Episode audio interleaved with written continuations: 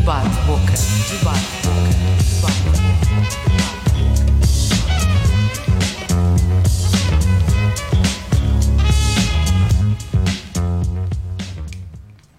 Olá e sejam bem-vindos ao Debate Boca, o programa onde vamos passar do bate-boca para o debate boca.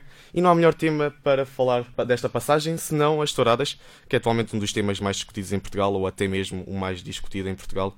Uh, neste programa vamos contar com a presença de dois convidados com posições muito distintas quanto às touradas. Com a posição contra as touradas temos a doutora Joana Roque, jurista e presidente da Sociedade Protetora dos Animais, a associação mais antiga em Portugal na defesa dos direitos dos animais. A favor tenho o Helder Milheiro, secretário-geral e porta-voz da Protor, a Federação Portuguesa de Tauromaquia, um autêntico aficionado, um amante das corridas de touros.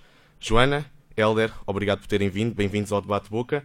E começo já com começa já o debate com, com um assunto que foi muito abordado ao longo das últimas semanas sobre a idade mínima para ver uma tourada, que a ONU uh, reforçou mais uma vez que deve ser de 18 anos. Uh, foi na altura que foi feito um relatório publicado sobre os direitos das crianças e, e reforçou-se mais uma vez que as crianças, uh, a idade mínima para ver uma tourada é de 18 anos e depois das eleições legislativas e com o regresso à vida parlamentar foram também sujeitas a algumas propostas e o PS apontou para o aumento da idade mínima para 16 anos. Helder, eu começo por ti. 12 anos, 16 anos, 18 anos, as crianças e os jovens estão capacitados para assistir uma tourada?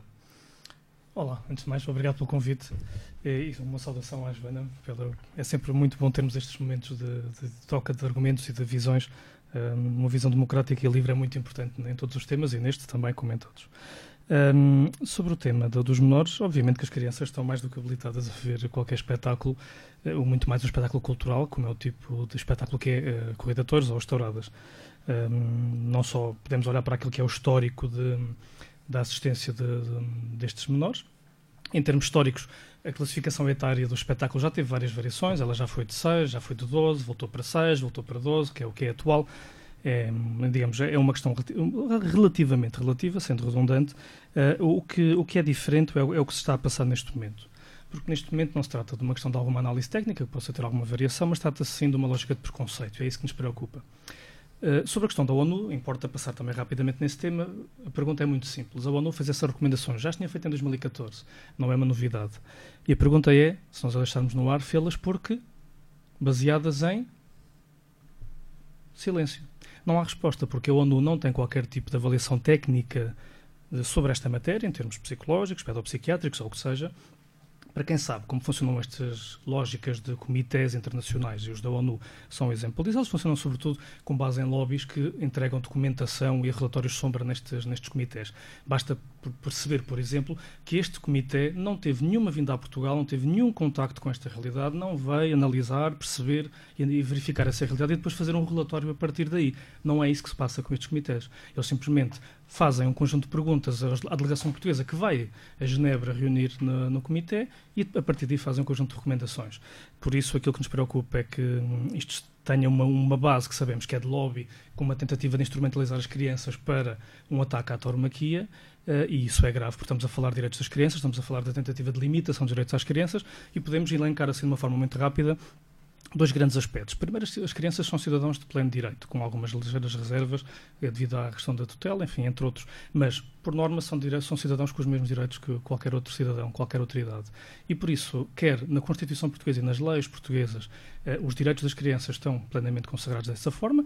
Basta dizer, por exemplo, em termos constitucionais, o direito à cultura, o acesso à cultura, o direito à fruição, à participação na vida cultural são direitos fundamentais de todos os cidadãos portugueses. Mas se olharmos para o próprio ONU e para o Comitê, e neste caso para a Carta dos Direitos dos, das Crianças, ele é muito claro, ele fala muito claramente que as crianças têm direito a ser educadas na, nos valores da sua comunidade, no conhecimento da sua cultura e na participação livre e fruição da vida cultural aquilo que se tenta através desta ideia de alteração de idade é um pouco criar este efeito de limitação absolutamente infundado, até porque depois podemos falar mais sobre isso, aquilo que são estudos científicos feitos até hoje, em várias áreas, em vários eh, momentos e por várias instituições, umas mais académicas e outras mais estatais, foram todas unânimes no facto que não há nenhuma uh, confirmação uh, técnica e científica que fundamente esse tipo de limitação de acesso.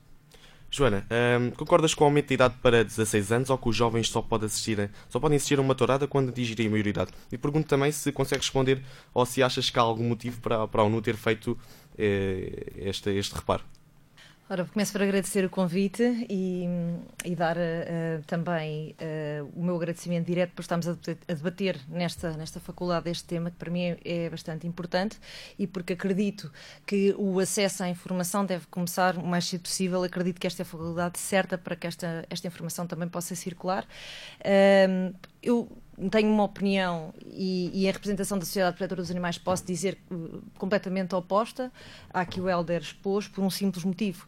Consideramos que a ONU, e nomeadamente o Comitê para a Proteção dos Direitos das Crianças, é composto por pessoas altamente especializadas no desenvolvimento uh, físico emocional, bem-estar das crianças e, portanto, profissionais que têm mais competência que qualquer um de nós que pode estar aqui a falar. E, portanto, essas pessoas dedicadas uma vida a fazer esse estudo com técnicos especializados sabem e têm comprovações que, uh, concretamente, a violência que os jovens e as crianças assistem interfere na formação da sua personalidade.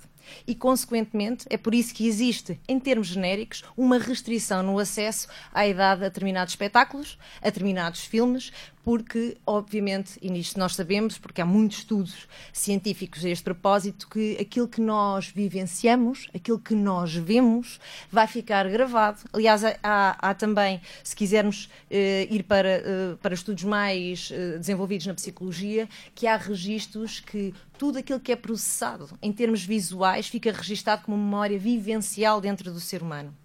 À parte disto, consideramos que a, a tauromaquia, os espetáculos tauromáquicos, estão embebidos de uma determinada violência que é perceptível por qualquer ser humano. Portanto, consideramos que deveriam ser restritos uh, portanto, a maiores de idade, sem a mínima dúvida. Consideramos que todos estes pareceres do Comitê e da ONU são uh, de extrema, uh, extremo valor e, e, e, sensibilidade por especialistas e acreditamos, acima de tudo, que não há restrição nenhuma no acesso à cultura nem, nem outra forma de direito, porquanto no desenvolvimento da formação compete ao seu Estado, compete aos Estados, como representação do direito e do bem-estar, assegurar que não há interferências na formação da personalidade e que o bem-estar das crianças e dos jovens está sempre protegido. Quando atingirem a maioridade, uh, podem, sem sombra de dúvida, exercer os seus direitos nos, na sua plenitude até aos 18 anos. Sabemos que legalmente isso não existe e que compete ao Estado fazer essa substituição e filtragem que é assim que a ONU, como, como organismo a qual Portugal se submeteu como uh, parte e que credibilizou, e não somos só nós, uma série de, de, países, é uma referência para nós e é composto por um conjunto de departamentos especializados em determinadas matérias, tem que uh, respeitar. E, e, também temos, não podemos esquecer, uma convenção de proteção dos direitos de, dos, dos menores e também dos animais, que subscrevemos, portanto, que ratificamos e que faz parte do nosso ordenamento jurídico. Só duas questões. Uma delas, enfim, a questão, dos, a questão do, do, do, do comitê ser um grupo de especialistas conhecedores destas realidades, enfim, é uma questão objetiva. Basta ir ver a lista de quem são as pessoas e perceber que absolutamente nada disso é, é uma realidade. Uh, além do mais, vamos então à questão de que falamos de, de ciência e vamos por dois aspectos. Primeiro, então indiquem-nos lá onde estão as crianças, os adultos, porque nós não nos podemos esquecer que os adultos de hoje, todos nós, já fomos crianças. O que quer dizer que para muitos milhões de portugueses ao longo da história, ao longo dos séculos, o contacto com a tauromaquia foi uma realidade contínua e constante. Onde é que estão então os problemas psicológicos? Vamos olhar para a realidade, vamos tentar fazer um processo da realidade para trás, para perceber e identificá-lo. Então, a realidade dá-nos dados, dá-nos matéria para nós podermos confirmar que existe um problema de violência ou de qualquer outro tipo de efeito da tauromaquia nos menores. O que é facto é que não existe. Podemos percorrer tudo o que quisermos planos de saúde mental, podemos fazer o que quisermos. Os relatórios que analisam toda a dimensão pedopsiquiátrica em Portugal, que está neste momento numa fase gravíssima, há hoje em dia um acrescento eh, enorme de problemas de, de dimensão psicológica e pedopsiquiátrica nas crianças, obviamente, e que o Estado não tem sequer capacidade de resposta, quer em termos de espaço, seja em termos de camas, quer em termos de profissionais. É um problema gravíssimo em Portugal que é muito pouco debatido e era importante que se debatesse isso como verdadeiramente um problema sobre crianças porque isso sim são problemas verdadeiramente sérios sobre crianças, e além disso vamos perguntar-nos depois a seguir, então, se não temos dados reais, de onde é que vem então esta preocupação? Ela vem da realidade, vem do levantamento médico, vem do... Não vem. Vamos comparar com outra questão. Então a Torma aqui é um espetáculo de violência, segundo a visão, obviamente, antagonista da minha. Então por que razão é que essa violência não se traduz em violência? as corridas de touros são um espetáculo violento. Nós vemos violência nas pessoas, vemos violência fora das praças, vemos violência à volta do Conselho da Tauromaquia. Agora façamos uma pequena comparação. Já repararam como o futebol, que não é um espetáculo de violência, melhor é uma atividade esportiva, não propriamente um espetáculo, mas tem uma dimensão de espetáculo também, se não sendo, e no entanto é uma área extremamente violenta. Então, como é que. Ou seja, isto levar-nos a um debate muito longo, se calhar debateríamos só o tema dos menores durante o, todo o podcast, que seria perguntar e seria analisar, então, como é que é possível achar que a Torma aqui é um espetáculo violento, mas não gera violência nem diretamente em quem está na bancada, seja adultos ou menores, nem depois a repercussão psicológica na vida dessas pessoas, que possa ser registada como um problema de saúde mental. E por outro lado, temos uma atividade como o futebol, que é diretamente, e é, basta vê-lo, uh, o, o conjunto de problemas de violência que gera nas bancadas, e à volta dos estádios, e ao ponto de termos a Federação Portuguesa de Futebol e os organismos internacionais a criar planos e programas assumindo perfeitamente o problema da violência no futebol. Há aqui qualquer coisa que não bate certo nesta narrativa, e isso é importante. E se olharmos então para questões científicas de fundo, há um estudo canónico, que é o grande estudo canónico, na prática quase todos vão parar a esse estudo nas suas conclusões, que é um estudo realizado pelo Defensor do Menor, que é na prática a Comissão de Proteção de Menores de Madrid, foi feito em 98, leva já alguns anos, mas curiosamente continua a ser corroborado por estudos recentes. E que analisou de uma forma, enfim, não vamos agora aqui debatermos no, no detalhe, mas é um estudo que é um conjunto de, de quatro estudos independentes e que depois são agregados num só estudo. E a conclusão é muito óbvia, de que não existe nenhum fundamento científico para poder limitar o acesso de crianças. Naquele caso estava em análise dos 14 anos, por isso abaixo de 14 anos não fazia qualquer sentido, por isso muito mais acima. E houve estudos recentes, por exemplo, normalmente o, o grupo Antitorino refere um estudo da Universidade de Swansea, que é um conjunto de académicos espanhóis e galeses, porque é uma universidade do país de Gales, e, curiosamente, as conclusões desse estudo, por mais que ele seja citado, ele é citado em, em projetos, em, em preâmbulos dos, do Bloco, do PAN, mas é curioso, nós fomos comprar esse estudo para o ler, para perceber exatamente o que estava a ser feito nesse estudo, e o estudo, a sua conclusão, é exatamente o inverso daquilo que é usado ne, nestas propostas de lei, que são, na prática, manipulações do estudo. O estudo conclui exatamente reforçando as teses do Echerrura, que é este grande estudo espanhol que eu estava a referir, dizendo que confirma exatamente as mesmas teses, que as teses de Bandura, poderemos falar sobre isso se quiserem, que é a lógica que não há essa repercussão de violência e por isso não há nenhuma fundamentação científica para qualquer limitação.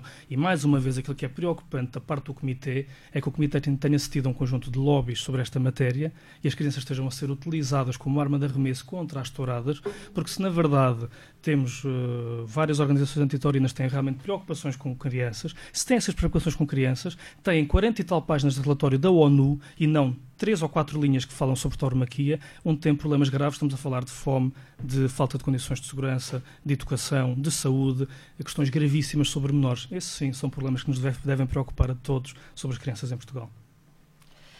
Bem, eu, muito sucintamente, depois desta intervenção do Helder, eu acho que podemos resumir esta questão, não saindo da questão da tauromaquia, que é o que está em causa a discutir, e, e não trazendo para aqui, para o momento presente, outras discussões de problemas relacionados com as crianças, que todos nós sabemos fazem parte do, do, do, da nossa realidade infeliz do país e, e, que, e que têm que ser uh, resolvidas, mas aqui o que está em causa é apenas a tauromaquia. Não é preciso termos discussões científicas ou fazermos estudos para para concluir que o próprio espetáculo tauromáquico constitui violência. Aliás, não. qualquer um de nós qualquer um de nós consegue constatar, observar o mesmo, que qualquer ato que constitua uh, a inflação de dor a outro ser, uh, eh, um, ferimentos, etc., é violência. Aliás, nós vamos recordar que na nossa lei de, uh, do Decreto-Lei 92-95, onde foi pela primeira vez reconhecido que era proibida a violência contra os animais, foi excepcionada a própria tauromaquia. Ou seja,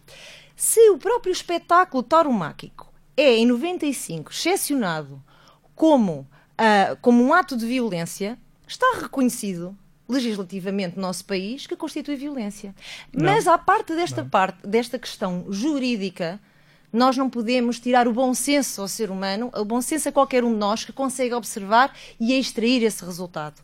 Não existem estudos científicos porque em Portugal ainda não se puseram as crianças que assistem a espetáculos tauromáquicos em investigação psicológica. Mas claro, nem têm que fazer, países, nem têm que o fazer, porque efetivamente qualquer um de nós com o sentido empírico, com a sensatez que é respeitante a qualquer ser humano, consegue observar, observar e depreender isso. E isso é uma razoabilidade que não pode ser posta em causa. Qualquer um de nós, com os nossos olhos, consegue observar essa violência e ela está exatamente reconhecida e excepcionada na lei desde 95. Portanto, não vale a pena desdizer aquilo que é constatável. A realidade é muito objetiva e por isso mesmo é que vemos que não há nenhuma tradução de violência em relação a quem participa ou quem é que estamos aqui a falar neste caso e muito menos também, eu acho que é um bocadinho, enfim, preocupante ver que a Joana faz uma defesa da não ciência no debate dos temas, mas enfim, fica só essa nota. Já que tocou no, no, tema da violência, eu vou já passar para esse tópico. Uma coisa que eu constato, ando a constatar muito com os jovens, é que o grande motivo para que os jovens sejam contra as touradas é a tortura e a violência que os touros são sujeitos nas touradas. Aliás, a Joana falou do, do artigo uh, 92-95, que é uma exceção à lei portuguesa, porque a Torma aqui é uma exceção à lei portuguesa, que diz que todos os animais não deveriam estar sujeitos a qualquer forma de maus tratos, sofrimento ou morte. Joana, eu começo por ti. Os touros são sujeitos a muita tortura e violência, como por exemplo com o espetar da bandarilha no dorso de um touro. Fala mais ou menos de qual é a tortura e violência que, a que dizem que os touros são sujeitos. Ora, uh, nós estamos a falar de, de, de, espetar uma bandarilha, mas a violência começa muito anteriormente a isto. E há uma outra questão que é o espetáculo tauromáquico não, não influi só violência sobre o touro, mas também sobre o cavalo e é, efetivamente tudo aquilo que implica desde o início da criação deste animal, que já é sujeito a esse treinamento para estar depois na arena, ao transporte para o próprio espetáculo tauromáquico e, e, consequentemente, Helder, agora estou eu a falar, obrigada. Não, não, não há, e, mas, mas agora. É objetiva errada. Existem escolas de tauromaquia e isso é conhecido. Portanto, o que é que foram. O, que... o touro, não tem um treinamento. Eu, eu já, já lá vou, já vou lá. Acho, acho que é importante nós também mantermos aqui o espaço de cada um para, para conseguirmos finalizar claro, ideias. Claro. Um, e como eu ia dizer, começa a violência no próprio, na própria criação do animal com este fim, depois com o seu transporte e com a sujeição do stress do animal e incitação para o espetáculo tauromáquico. Espetar a bandarilha por si só, todos nós depreendemos que é um ato de violência porque faz o animal sangrar. Muitas vezes sabemos que uh, uma grande parte dos touros não chega a, chegar a, não chega a ser abatido uh, no matadouro porque pode fica gravemente ferido e morre ou durante a noite. Isso é ou, verdade, existem estudos e isto não, não está em causa. Joana, Helder, eu estou Qual a falar. É Joana, diga-me os Isto é assim. Diga-me o nome dos estudos. Vamos fazer uma coisa. Ou eu falo e falo bem, ou nós estamos aqui no prós e contras e eu não falo. Não, vamos, vamos ter que não, decidir. Tu, não, não, não. Deixa, a Joana, deixa a Joana continuar. É Helder, eu já lá vou, já dás a tua certo, intervenção, ok? Porque... Deixa só ela concluir e continuar, ok? Recapitulando. Uh, desde o momento em da criação do animal ao seu transporte para o espetáculo, ao, ao próprio ato de incitação a, a, do animal, sujeição a stress, a espetar a bandeirilha, o ferimento, o sangramento e muito simplesmente, o touro é um ser senciente e, portanto, tem sistema nervoso, é capaz de sentir dor, vai sangrar muitas vezes, vem a morrer dos ferimentos e a esvair sem sangue, ficando fraco, ferido, sujeito a novo transporte, a stress para no outro dia ser abatido. E esquecemos então de falar de uma questão muito em concreto, que são os cavalos. Existe publicamente já assumido que a maior parte dos, dos cavalos estão sujeitos a doping e que não há controle antidoping.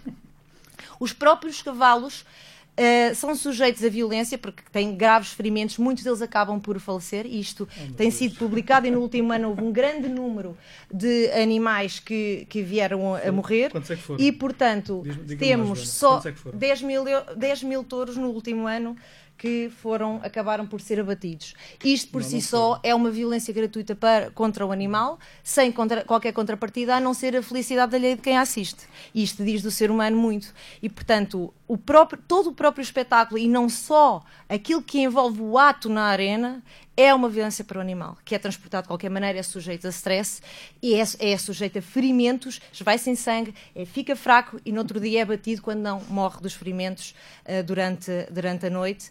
E, e por isso, a troco de quê? a troco de, de, de, do ato prazeroso de assistir ao, ao ferimento e ao sofrimento deste animal? Não. Helder, uh, Helder, faço a ti a pergunta. Os touros sofrem? Sofrem com, e são torturados? Portanto, os touros, e agora como a Joana falou dos cavalos? Sim, vamos falar. Primeiro, o conceito de tortura é um conceito que é preciso ter algum cuidado. O conceito de tortura é um conceito muito claro, muito objetivo. Basta ter um dicionário para perceber o que ele significa. Ele aplica-se a uma tentativa de retirar um proveito de outra pessoa, pessoa, indefesa, incapaz de se defender, com um objetivo outro. Não nada disso tem a ver com uma corrida de touros cuidadores, como é óbvio, se a cuidadores fosse uma forma de tortura, o primeiro antitaurino seria eu, como é óbvio. Isso seria intolerável. Isso seria absolutamente inadmissível. Mas voltando àquilo que, que está aqui a ser falado, esta dimensão de fake news e de tentativa de criar uma realidade alternativa, de que os touros se esvaem e morrem todos e coisas do género, por isso é que eu estava a perguntar à Joana, diga-me então quantos é que foram os touros, quantos é que foram os cavalos, quem é que morreu, que estudo é esse, e como vemos não há resposta, porque obviamente não há nenhum documento desse tipo, porque não pode haver, porque não é real. O que é que é a vida de um touro? Vamos, vamos perguntar-nos uma coisa. O nível de bem-estar a dimensão de bem-estar de qualquer animal é medida no ciclo de vida desse animal, ou seja, desde que ele nasce até que ele morre. Essa é a forma técnica de fazer a análise do bem-estar animal uh, de qualquer animal. Primeiro, vamos ver qual é a forma de criação dos touros bravos. Os touros bravos têm, são uma raça muito específica, muito diferente e completamente ao invés de qualquer outra raça com que os homens lidam e criam, na medida em que ela é criada para ser não próxima do homem e para não ter características de domesticação. Por isso ela tem tudo o inverso de qualquer outro animal com que tipicamente nós lidamos, a não ser animais selvagens, mas esses não são criados para estarem próximos do homem ou ter interação com o homem dessa forma direta. A partir daí, isto obriga a que a forma de criar este animal tem que ser muito específica. Primeiro, ele é salvo da extinção por causa das touradas. Basta ver que só existem touros bravos nos países onde existe tauromaquia por alguma razão, porque obviamente eh, eh, a sua não utilização em qualquer outro tipo de, atividade levou a que ele fosse extinto ao longo dos séculos. Só se manteve nos últimos 300 anos nos países de atividade tauromáquica. Mas além disso, eh, a sua própria criação exige uma criação de relação muito próxima com as suas condições naturais. Por isso, são necessárias grandes extensões de território e isso tem vários tipos de impactos. Primeiro, o impacto direto no próprio animal, obviamente com um nível de bem-estar e uma vida absolutamente imbatível em qualquer outro animal criado pelo homem. Em Portugal, por exemplo, são, existem cerca de 70 mil hectares dedicados à criação de touros bravos e para que se perceba, cada touro em Portugal, cada res brava em Portugal tem uma média de 3 hectares, 30 mil metros quadrados para viver. Se nós compararmos, por exemplo, com os critérios de bem-estar animal definido para os bovinos na União Europeia, são de 9 metros quadrados. Os touros bravos têm 30 mil metros quadrados. Para terem uma noção, são 3 campos de futebol por cada animal. Isto é a média de que cada um destes animais tem para viver em Portugal. Além disso, tem uma outra questão. A sua forma de, vive, de vida é absolutamente uh, selvagem na, na, na ótica da criação do humano, ou seja, ele vive afastado, em campo completamente aberto, no seu contexto no ambiente natural e afastado deste contacto. O contacto é muito esporádico, por questões sanitárias e outras, que até a própria União Europeia obriga na, na, na relação com estes animais, por questões sanitárias e de saúde pública, por causa de, das vacinações e outros elementos, mas isso é o mínimo necessário, o mínimo que se deve fazer. Por isso não há nenhuma relação direta com o homem à parte dessa. No entanto, há um aspecto muito importante que tem que ver também com os impactos na biodiversidade e na ecologia. É uma das grandes áreas desconhecidas de, em relação à tauromaquia. Estas áreas, estes 70 mil hectares que são utilizados em Portugal, são sobretudo de, de montado e de lesíria. Estamos a falar de áreas, e também nas ilhas, nas, nos Açores, sobretudo nas ilhas, na, na, Ilha Terceira, são zonas, muitas delas, de grande sensibilidade ecológica e por isso a presença do, do touro bravo, aquilo que levou é exatamente como não são áreas não ocupadas e são áreas que ficam basicamente selvagens, o seu grande impacto é da promoção da, da, da biodiversidade, da fauna e da flora. Ou seja, aquilo que costuma dizer que o touro é na prática um guardião da biodiversidade. Aliás, está neste momento uma exposição no Parlamento Europeu sobre esta temática do touro e da biodiversidade. E por isso, hum, a vida deste animal, além do mais, é muito mais longa do que a maior parte dos outros bovinos, que é uma outra questão que as pessoas não fazem ideia. Tipicamente, a carne que nós comemos, os animais têm entre 8 a 1 ano de vida.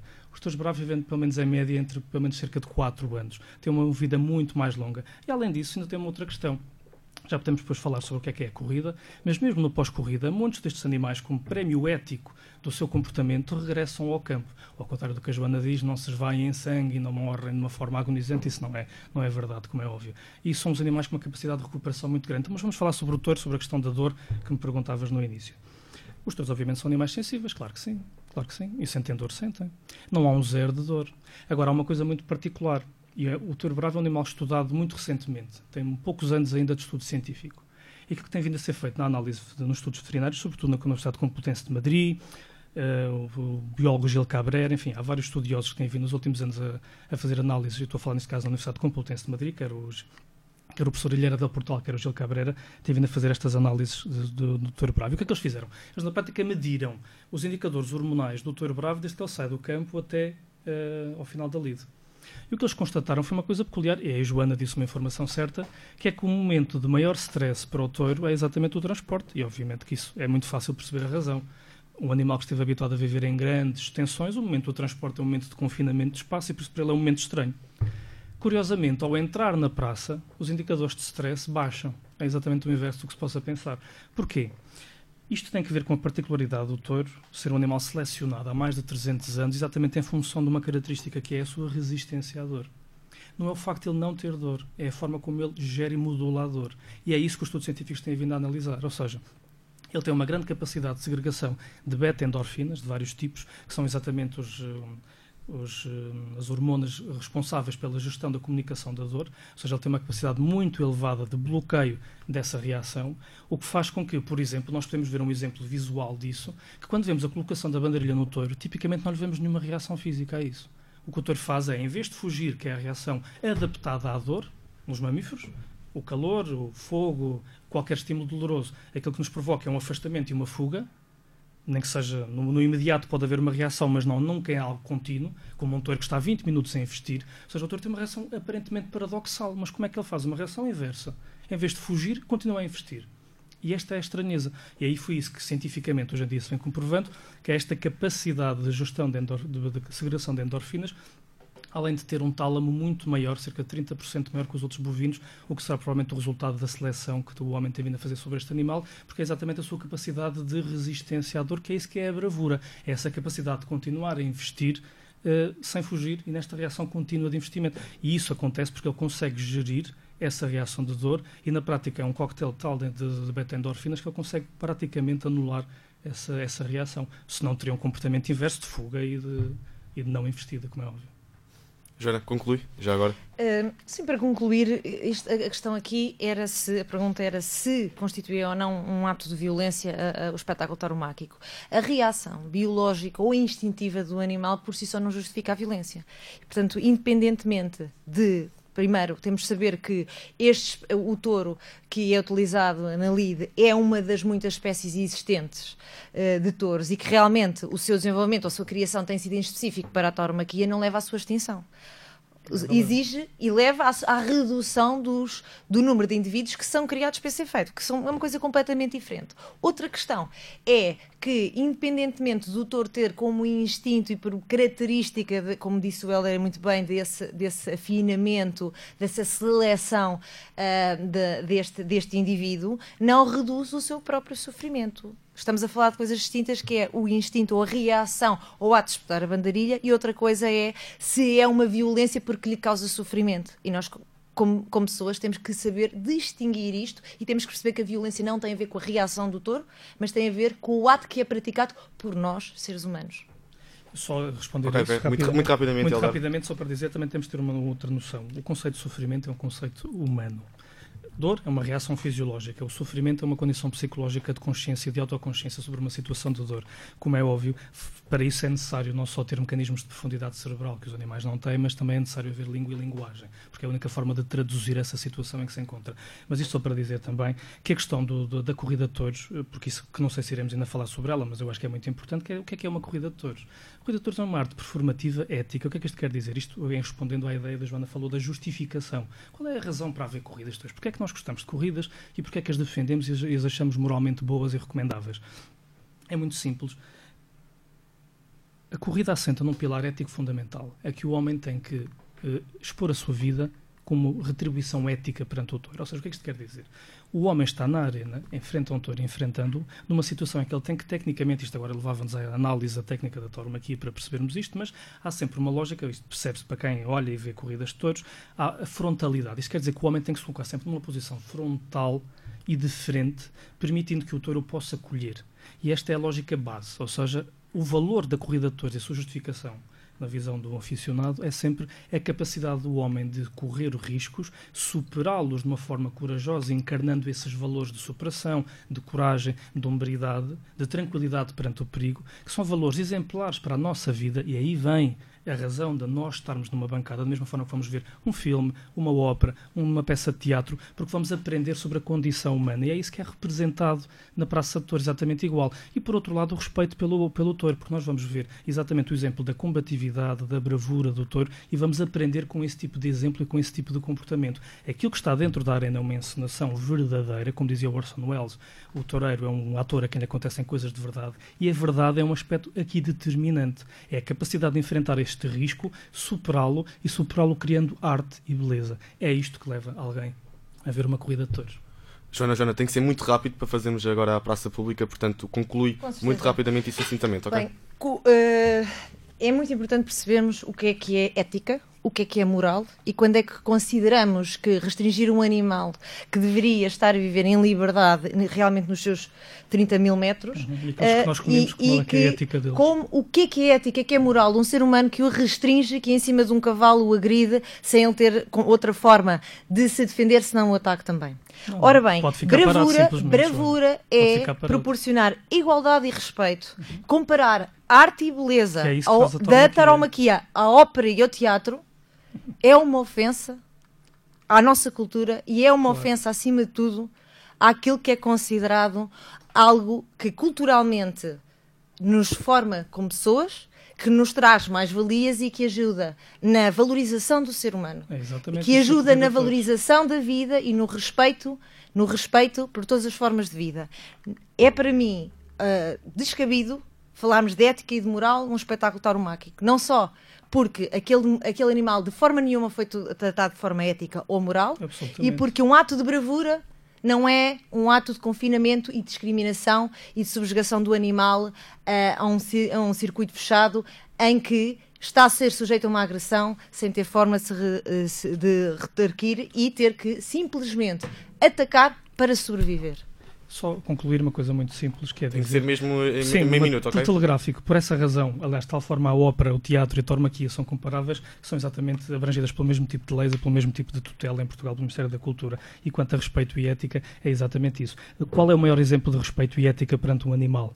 Que se cria da forma absolutamente extraordinária, em liberdade, salvando da extinção, dando uma vida absolutamente imbatível e depois enfrentando-o na arena e expondo-lhe a própria vida. Há alguma forma de respeito maior por um animal do que colocar-lhe a própria vida à frente? Não há absolutamente nenhuma forma maior de o fazer. Na sociedade ocidental não há outra forma de relação com os animais tão respeituosa e tão profunda quanto esta. O touro não está em extinção e não há não, qualquer claro que não. estudo científico, se formos Já, cienti- já lá vamos. de base científica, que comprove que se não houvesse tourados ele estaria eh, extinto. Porque, Ok. na verdade, Por o que touro razão, sempre por que razão é que só existem e é lugares onde há apenas corridas uma de das várias espécies de touros que, que temos. Joana, por que Ok, razão é que só existem Helder, corridas Helder, touros? já lá vamos, já lá vamos. Eu, eu gostava também de falar disso um bocado da cultura hum, de, de transmissão de valores, também é muito falada uh, das touradas. Já lá vamos. Primeiro vamos falar um bocado e perceber como é que estão os jovens e o que os jovens sabem uh, sobre a tauromaquia. Um bocado também perceber que no debate Pouca temos a importância de dar a voz aos jovens, aos jovens e, e conseguimos entrevistar alguns jovens uh, alunos da ESC. Portanto, vamos perceber o que é que os jovens sabem sobre a tauromaquia. Praça Pública. Touradas, és a favor ou contra? Eu não tenho uma opinião muito fundamentada, mas se tivesse de escolher era contra. Sim, sou a favor das touradas. É uma tradição já antiga e acho que vale a pena manter e continuar. A favor. Contra. Porquê? Ah, eu não concordo muito com o que fazem com os animais, acho que sou defensora dos animais e, portanto, sou contra as touradas. Hum, ao longo- eu acho que é uma tradição tão antiga, tem uma evolução, tem muita história e deve ser mantida e continuada. No entanto, eu compreendo que atualmente temos mais interesse em interesse na preservação dos animais e é importante nós alterarmos o desporto para não ser tão agressivo ou tão violento com o animal, talvez. Ah, porque acho uma forma de tortura aos animais que não merecem. E concordas que devem ser transmitidos ou não na RTP? Não porque é um canal do Estado e, por isso, embora muita gente considere as touradas cultura, eu não acho que sejam e, portanto, não acho que devam ser transmitidas num canal do Estado, quanto muito nos canais privados, e mesmo assim já era mau. Uh, eu considero, nesses casos, que não, porque considerando que as touradas são um desporto, apesar de ser antigo e, e até divertido para algumas pessoas, é, parece ser um bocadinho violento para ser transmitido em televisão nacional. Então acho que, por esse aspecto, não acho muito saudável uma criança talvez ver uma tourada pela primeira vez e pode não reagir bem. É mesmo por isso que acho que não. Acho que não é serviço público e eu não quero dar impostos a esse tipo de violência. Há cerca de duas semanas a ONU publicou um artigo a dizer que as touradas deviam ser eh, para maiores de 18 anos e pediu a Portugal que fosse aumentada a idade mínima para assistir às touradas. Devia ou não, em Portugal, haver uma idade mínima para as touradas, nesse caso 18 anos? Sim, porque apesar de eu ser a favor das touradas, acho que aquilo é um bocado violento para, para menor. Portanto, até eu acho mesmo que é só a partir dos 18 anos é que devia deixar ver touradas. O ideal era não verem, não haver touradas, mas se tivermos que escolher uma idade, talvez sim, a maioridade sim. Acho que sim, devia haver uma restrição da idade na, na visualização de touradas. Há um ano houve uma petição pública eh, feita por uma pessoa que chegou às 70 mil assinaturas que pedia que houvesse um referendo em Portugal para a decisão das touradas. Acham que o referendo é a melhor decisão, já que as touradas é um assunto, digamos, tão pertinente e tão debatido em Portugal? Uh, sim, eu acho que sim. Pelo menos dava, dava oportunidade à, à população, pelo menos aos que votassem, uh, para escolher o que é que preferem para o país é sempre, se vivemos numa democracia, em vez de estarem a comentar se são a favor ou contra, podíamos ter algum tipo de, de decisão sobre, sobre o país. Claro que ia ser muito controverso, havia, havia sempre pessoas que ficavam desfavorecidas com a decisão, mas pelo menos era, era a democracia. Eu acho que um referendo é, era uma boa hipótese porque uh, não vale a pena nós estarmos aqui a dizer ah, eu sou a favor, ah, eu sou contra. Mas se houvesse uma votação, mesmo que só vai beneficiar um dos lados, porque alguém vai ter que ganhar a votação, mas nós vivemos num país em que a democracia reina, portanto, acho que em tudo deve haver democracia. Se eu quero as touradas e, e a Ana não quer, ela vota não e eu voto sim, pois logo se via quem é que tinha a maioria e depois temos que aceitar os resultados. Mas ao menos a vontade do povo, ou pelo menos aquilo que o povo queria, ou sim ou não, era demonstrado nessa votação. Uh, sim, apesar dos custos de haver um referendo para atingir todo o país, considero que sim, seria uma, neste caso seria uma solução viável, considero que é um, é um tema muito polarizante e muito debatido na, na comunidade, nas pessoas. As pessoas estão sempre a debater se estão a favor ou contra, o argumento de crueldade dos animais, etc. É um argumento muito debatido e muito aquecido. Acho que se fosse a referente seria uma, uma boa forma de acabar esta conversa. Eu acho que sim, acho que nós também temos uma opinião a dar e se 70 mil pessoas eram contra, por que não fazer uma votação a nível nacional e perceber se afinal ficavam ou não ficavam estouradas?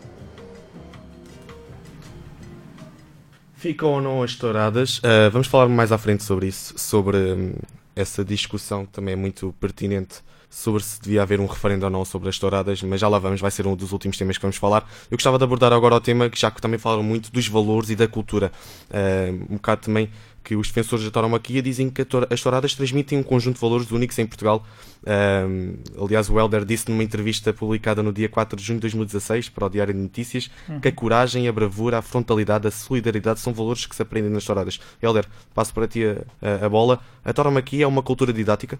Absolutamente, absolutamente. Eh, primeiro há que fazer uma distinção. Uma coisa são as opiniões que cada um de nós tem sobre a matéria. Ah, eu acho que é cultura, não acho que é cultura. Uma coisa é a dimensão de achar e ter opinião, outra coisa é a dimensão daquilo que as coisas são.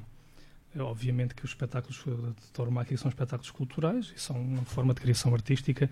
Enfim, podemos debatermos aqui agora longamente sobre essa explicação. Sobre, hum, sobre a dimensão dos valores, ela claramente é aquilo que nos faz a todos ser aficionados. Já falávamos há pouco um pouco sobre isso, de, do quanto um, a dimensão de, daquilo que se passa dentro da corrida, dentro da arena, é exatamente essa, esse mise-en-scène, esse colocar em cena da condição essencial humana. Temos, por um lado, o homem que encarna um conjunto de valores humanos, ele é suposto encarnar um conjunto de valores de excelência humana, como disseste aí vários, a coragem, a superação, a solidariedade para com os seus semelhantes, um, e a partir do perigo criar exatamente essa um, atitude e essa posição humana de fragilidade, mas superando essa fragilidade de uma forma humana. E é isso que, uh, por um lado, uh, absorvemos na, na, plateia, e é isso que é pedagógico, extremamente pedagógico.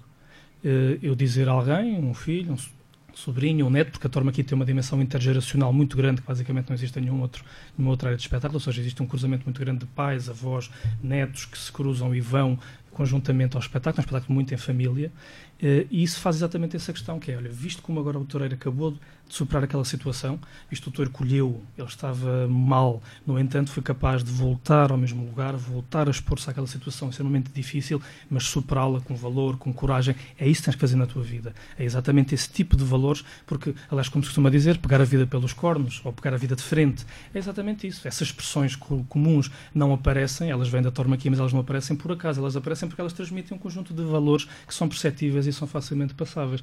E há uma dimensão pedagógica muito forte, muito forte. Não só por um lado, como eu digo, esta exposição da excelência humana que o toureiro encarna, mas também por outro lado a excelência animal que o, que o touro representa. Ele representa primeiro uma relação com a natureza de preservação, de conservação e de naturalidade, ou seja, há um conjunto de valores sobre aquilo que é a ecologia e a natureza, e a relação do homem com a natureza saudável e equilibrada que existe na tauromaquia, porque a tauromaquia na prática é um ciclo equilibrado que permite preservar uma, uma espécie, como já o fez da extinção, preservá-la em excelentes condições de bem-estar, utilizá-la numa área cultural, criar valores económicos, criar valores sociais, culturais, artísticos, éticos e continuamente ter um ciclo que se, agora como costuma dizer os ciclos da bioeconomia, é um bocadinho esta lógica circular de, da própria tauromaquia, por isso envolvendo não só dimensões ecológicas, biodiversidade, preservação da natureza, economia, eh, criar riqueza e emprego, por outro lado, criar valores culturais, valores éticos, sociais e artísticos a partir da produção cultural que é feita e depois continuamente estar neste ciclo de criação e de valor. E isto é, como eu volto a dizer, reparar, levar as crianças a este tipo de contexto, familiarizá-las com esta dimensão, quer da natureza, quer dos valores humanos, quer das práticas artísticas, e como isto enriquece profundamente uma pessoa e, sim, transmite uma dimensão de humanidade, de elevação, porque é isso que nós procuramos na tormaquia, é isso que nos faz ir à tormaquia. Joana, uh, falo também para ti. Consideras que as touradas transmitem valores para, para os jovens e para as crianças e para as pessoas no geral que assistem a estes eventos? Eu, eu, acho que estamos aqui a confundir completamente aquilo que são uh, valores do ser humano com, um, com receber esses mesmos valores de um ato que o próprio ser humano um, uh, tem de desrespeito para com o animal, que nunca podem se conjugar os valores da ética, moral, a solidariedade, bravura, coragem e etc. Preservação e conservação da natureza, muito menos. Portanto, repetindo esta questão, quanto a, a, a salvar o, o touro de, uh, da extinção, volto, volto a repetir, não tem qualquer fundamento, não nunca esteve à beira da extinção, não foi não necessário tomar qualquer medida quanto a isso e, portanto, estamos a, a, criar um conceito que não existe. Esse é o primeiro ponto. Segundo ponto, volto a referir que num, num, numa arena em que o touro não tem escapatória, em que o ser humano está em cima de um cavalo e com bandarilhas, não temos. O forcado está no chão, o matador está no chão e o cavaleiro. Não há igualdade, claro não é. há igualdade, não há ética e não há moral. Qualquer animal deveria estar no seu habitat natural.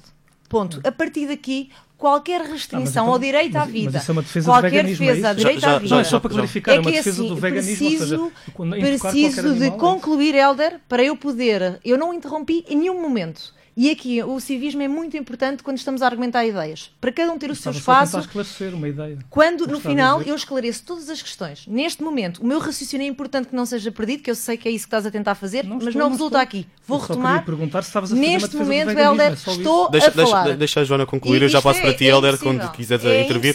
Não, eu, já intervim, já, já podes intervir, Helder, deixa o, só a Joana. O Helder é só uma pequena pergunta. tem o dobro do tempo de antena e mesmo assim não consegue. Joana, podes falar. seguro, não, está tão seguro da sua perspectiva, não precisa interromper Joana, aqui. só fiz uma pergunta. Joana, Acho não Joana. estou a responder. Simplesmente. Joana, Joana, Joana, podes concluir, continua. Em muitos, em tempos antigos, espetáculos como os jogos romanos que envolviam animais e pessoas uh, e armas foram considerados culturais. Também espetáculos de punição por crimes em praça pública foram considerados culturais. E, devido à sua violência reconhecida, foram retirados como forma de cultura.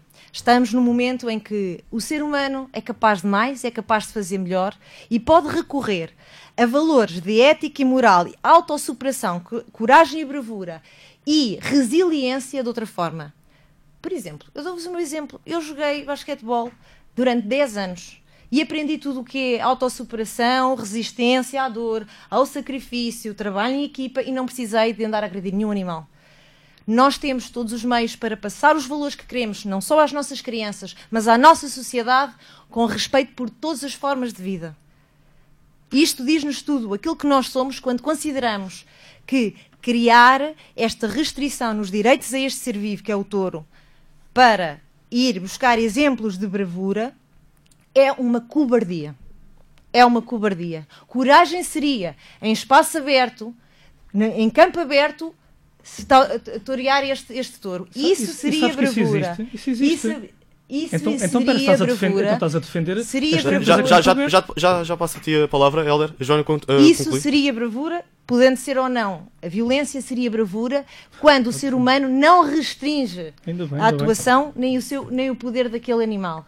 Agora, qualquer necessidade de provocar este stress, diminuir a sua força, a sua coragem e reduzir uh, reduzir a atuação do touro é por si só uma cobardia, uma necessidade do homem tentar provar a sua força com, da forma mais cruel, desumana e desrespeitosa que há.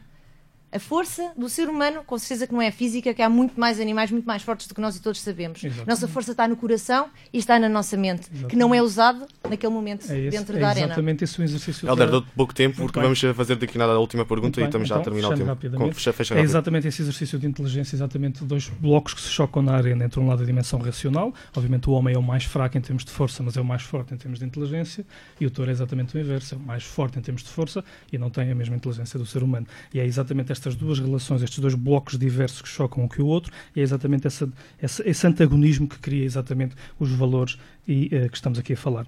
Por outro lado, ficamos a saber que a Joana, afinal, defende de uma forma tormaquia. Eu felicito essa situação. Eu convido Não a foi ver. nada disso que eu disse, convido, mas- eu convido a haver uma tenda em campo aberto, que é aquilo que falaste, que é lidar um touro diretamente no campo, sem espaço aberto. Isso existe, isso realiza-se. Porque exatamente grande, o grande mito sobre a questão da bravura é dizer que o touro investe porque está num recinto eh, fechado. Não. O touro faz exatamente a mesma coisa a campo aberto, sem qualquer restrição. Convido-a a ir ver uma tenda a campo aberto e verá essa situação. Aliás, basta procurar vídeos no YouTube e tem esses vídeos. Mas essa informação, felizmente, fica a saber que afinal a tauromaquia tem os apelos, a ética e a bravura que fala, afinal estão dentro da tauromaquia, como se pode comprovar. Além disso, hum, a questão de. Ser mais rápido, Helder, valor- para Sim. depois fecharmos. A questão de valores, só dizer rapidamente que hum, a forma de respeito e a forma de elevação que as corridas procuram, elas eh, são uma forma de o realizar, não são a única, como é óbvio, de uma forma muito particular, pela questão da verdade, como eu falei há pouco, exatamente a verdade, porque nenhuma outra arte, o, o artista está numa situação de pôr a sua vida em perigo e em risco, por isso o caráter da arte na tauromaquia tem um valor muito diferente e muito superior nesse aspecto, em relação a valor. No entanto, aquilo que é fundamental aqui também perceber é que estes valores de dignidade, de superação e esta própria prática artística que em Portugal envolve cerca de 3 milhões de pessoas por ano, estamos a falar de uma dimensão de liberdade e de diversidade cultural. Os países, as sociedades, as comunidades não vivem só de uma prática cultural, ou de duas, ou de três, e isto, aliás, vai já entrar no tema que vais lançar a seguir, como falaste anteriormente, que é a questão da liberdade de escolha, a liberdade de diversif- de- de- da diversidade cultural ser um valor em si e o próprio acesso à cultura e a cultura ser, inevitavelmente, um espaço de liberdade e de diversidade. Mas eu deixarei para a próxima pergunta a resposta. Joana, Joana, podes concluir e depois vamos passar à parte dos referentes que eu também quero abordar. Muito bem, neste momento a tauromaquia é, está ativa em, em cerca de 40 e poucos municípios, Não é portanto verdade, representa, Joana. representa uma minoria e consideramos que até mesmo as Mentira, opiniões que então, foram é passadas mentira. aqui, na sua generalidade, foi- representam o que a maior parte das pessoas querem, que é Uhum. eh, retirar esta violência do- da, da- da nossa, da nossa cultura. Consideramos que neste momento e como uma forma de incitação à- à valorização do ser humano e ah, ao desenvolvimento de valores de, de- de coragem, é preciso outras formas culturais de expressão, que elas existem, só têm que ser incentivadas, e essas sim são meritórias de uma diminuição de, de impostos, e consideramos que sim, a tauromaquia sim é um hobby. Sim, é um lobby que está isenta de uma série de impostos, não existe fis- Não, não fiscalização das escolas que, que, que, que formam crianças desde novo. E eu convido todos os pais a perceberem que o que, é que o que é que diz da sua educação proporcionar às crianças assistir a essa forma de maltrato e de incitação à desvalorização daquele ser vivo. Porque é a Joana que decide pelos pais, a liberdade parental é decidida Vou, Joana. bem, vou, vou concluir, vou fazer a última pergunta.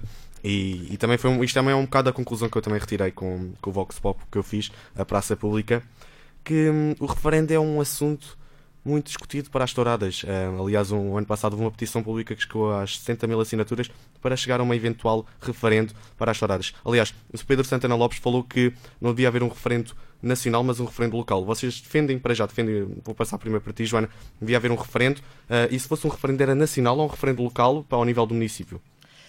É assim, eu não tenho dúvida que havendo um referendo, a maior parte das pessoas vai se pronunciar contra a tauromaquia. Não tenho qualquer dúvida disso, até porque a maior parte das pessoas, como disse, além dos municípios não terem tauromaquia, a maior parte das pessoas tem defendido ah, que a, não, a não existência de, de, desses espetáculos. Portanto, somos, somos a em- favor de um, de um referendo. Pessoalmente, considero que o referendo nacional iria expressar ah, a maior, ah, a maior democracia do nosso país e não tenho também nada contra, contra o referendo local. Mas é, é fundamental que as pessoas tenham a oportunidade de se expressar e esses 70 mil eh, pedidos já simbolizam eh, e representam uma grande parte das pessoas que têm voz ativa no nosso país e querem fazer-se ouvir quanto a este assunto e não tiveram essa oportunidade. Ainda há muito pouco tempo foi feita uma sonda, uma, uma, uma petição nacional também sobre tauromaquia que reuniu 120 mil assinaturas, só por acaso. Mas isso não, nós não estamos aqui. Há, há, um problema nesta questão de ideia de referendo. Não é o problema do referendo como instrumento democrático, não é isso que está aqui em causa. O que está aqui em causa é a noção de democracia. Isso é que é problemático. Ou seja, eh, estamos a entrar numa fase que se considera a democracia como um lugar da formalidade. Ou seja, votamos. Se votamos é democrático. Ora, existe aqui um problema. Primeiro, um problema legal a dimensão de que os direitos culturais são direitos fundamentais, ou seja, das duas, uma, nós alteramos a Constituição e retiramos direitos à Constituição e dizemos que hum, vários dos direitos fundamentais que baseiam, eh, que norteiam as democracias ocidentais são para retirar, o que eu acho que é um problema, porque isso estaríamos a seguir um caminho de redução da democracia, e aliás, que hoje em dia é um cenário muito possível, e não estou a falar de forma aqui, estou a falar de questões políticas e sociais graves que afetam as democracias ocidentais, como nós sabemos, onde já se fala numa lógica de democracia não liberal. Mas isso só para dizer que Uh, o problema fundamental aqui é o problema de liberdade e diversidade. Porque a cultura de base num regime democrático é um espaço de diversidade. Uh, há pessoas que gostam de corridas, há pessoas que não gostam de corridas, há pessoas que são do Sporting, são do Benfica, há pessoas que são de direita, são de esquerda, são do PS, são do PSD.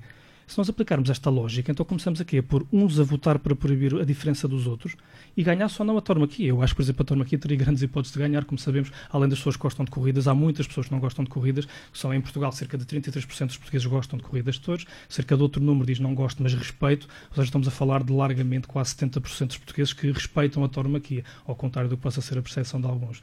E isto faz, isto são dados da sondagem, isto faz com que um, o problema esteja focado na ideia de que, primeiro, há direitos fundamentais que não são referendáveis de certas formas, e por outro lado, a democracia e a cultura em democracia só se pode viver em diversidade, porque se nós entramos num, num, num frenesim de escolhas entre A ou B e só pode existir A ou existir B, nós estamos em democracia, estamos noutros regimes, porque os regimes do pensamento único e da opção única não são as democracias. As democracias são os lugares exatamente onde existe a divergência, e a divergência é a parte fundamental da essência da democracia. É a possibilidade das pessoas discordarem, optarem em discordância e optarem por caminhos completamente diferentes.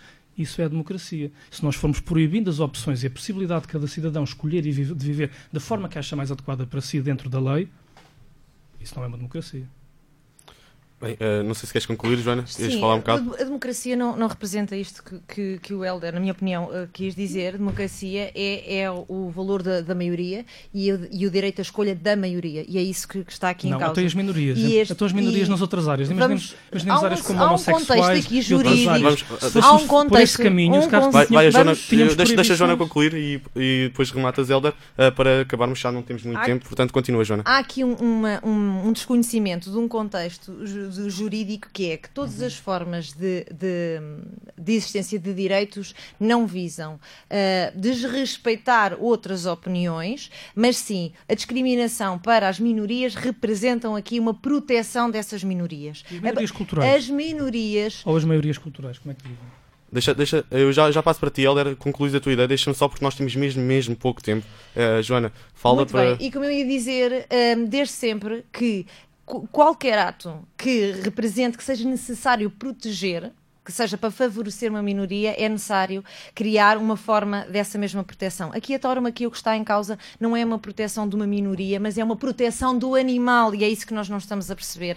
É uma proteção contra uma forma de violência, como já noutros momentos legislativos sempre foi. Esta questão é muito antiga, nós mais de um século a defender se a tauromaquia deve existir ou não. Na maior parte dos países ela foi exatamente abolida porque as pessoas as pessoas já concluíram que é uma forma de violência. Portanto, estamos a discutir que, espetáculos basicamente na Europa, no, no, sul de França, em algumas zonas de Espanha e em Portugal. Portanto, já todos os países concluíram que isto representa violência, maltrato e que não está de acordo com os princípios éticos e de moralidade de um Estado, nem desrespeito por todas as formas de vida.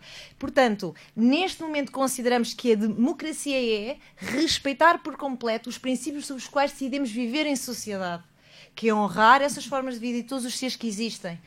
E só isso é que pode representar uma democracia. Senão estaríamos numa democracia em que uns quereriam matar e outros não quereriam matar e, portanto, quem queria matar podia continuar. Não, de acordo, por exemplo, com a lei dos maus tratos, a lei dos maus tratos contra os animais representa humanos. isso mesmo. Continua a haver pessoas perversas que continuam a querer maltratar animais e cometer crimes contra animais claro. e o nosso Estado de Direito protege-os.